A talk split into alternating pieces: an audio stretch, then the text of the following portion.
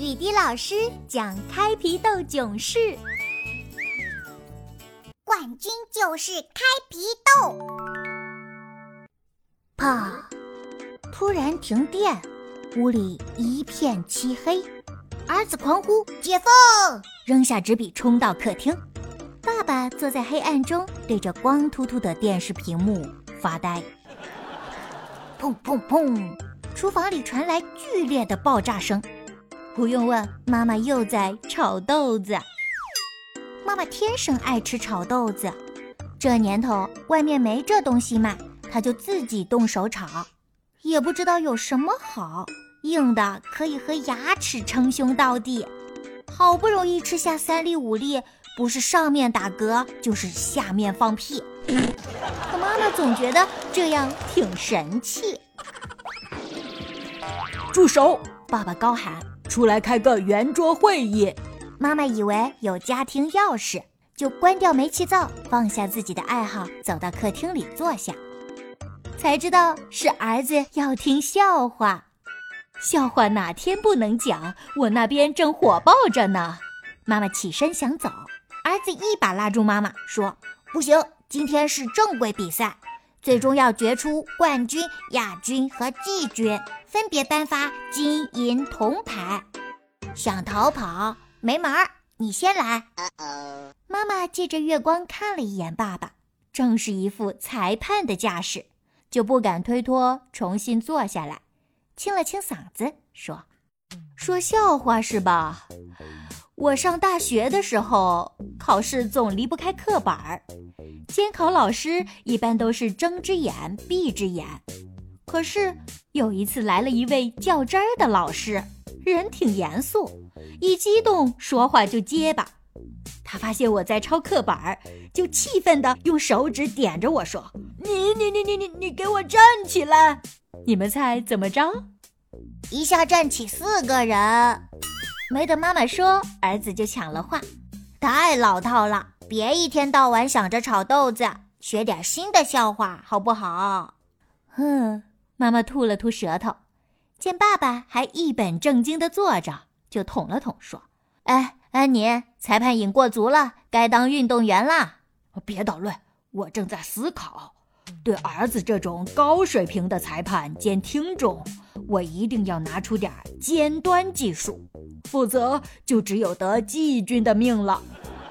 又思考了片刻，爸爸才开口：“哼，手机笑话，听好了啊！我跟一个很有派头的老板打过交道，他给我一张名片。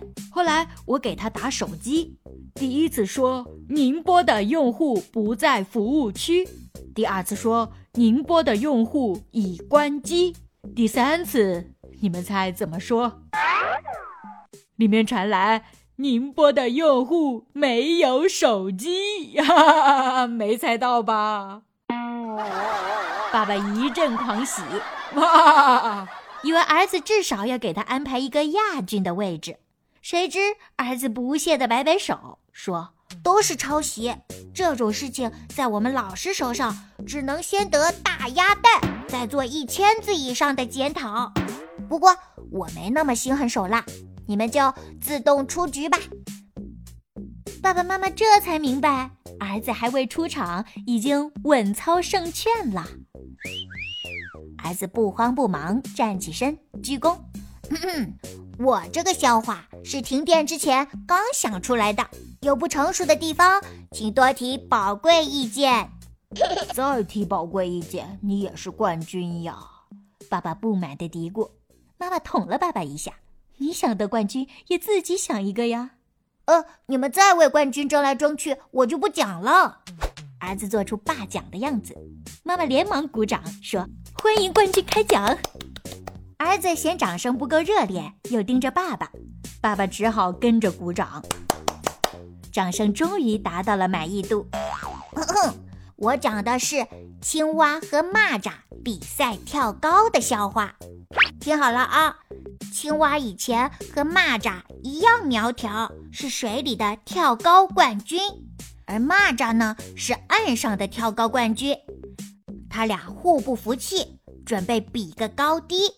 就在比赛前一天，蚂蚱突然请青蛙吃饭，做的全是青蛙最爱吃的菜。青蛙猛吃一顿，第二天发现自己的肚子鼓起来了，怎么也下不去了。比赛结果可想而知，蚂蚱轻松获胜。青蛙不服，拉着蚂蚱去见河马和水牛，说蚂蚱恶意催肥，让他们评评理。儿子突然停住，问爸爸妈妈：“你们说，到底谁有理？”妈妈气愤地说：“蚂蚱耍阴谋诡计，应该取消比赛资格。”爸爸不同意，赛场以外的事不能影响比赛。再说了，谁让青蛙贪吃呢？儿子狂笑，拍着巴掌说：“哈 哈河马和水牛就是这样争论的。”嗯，爸爸妈妈知道上当了，一边叫苦，一边夸儿子聪明。当之无愧的冠军产生了，得有个奖杯呀，这可难倒了大家。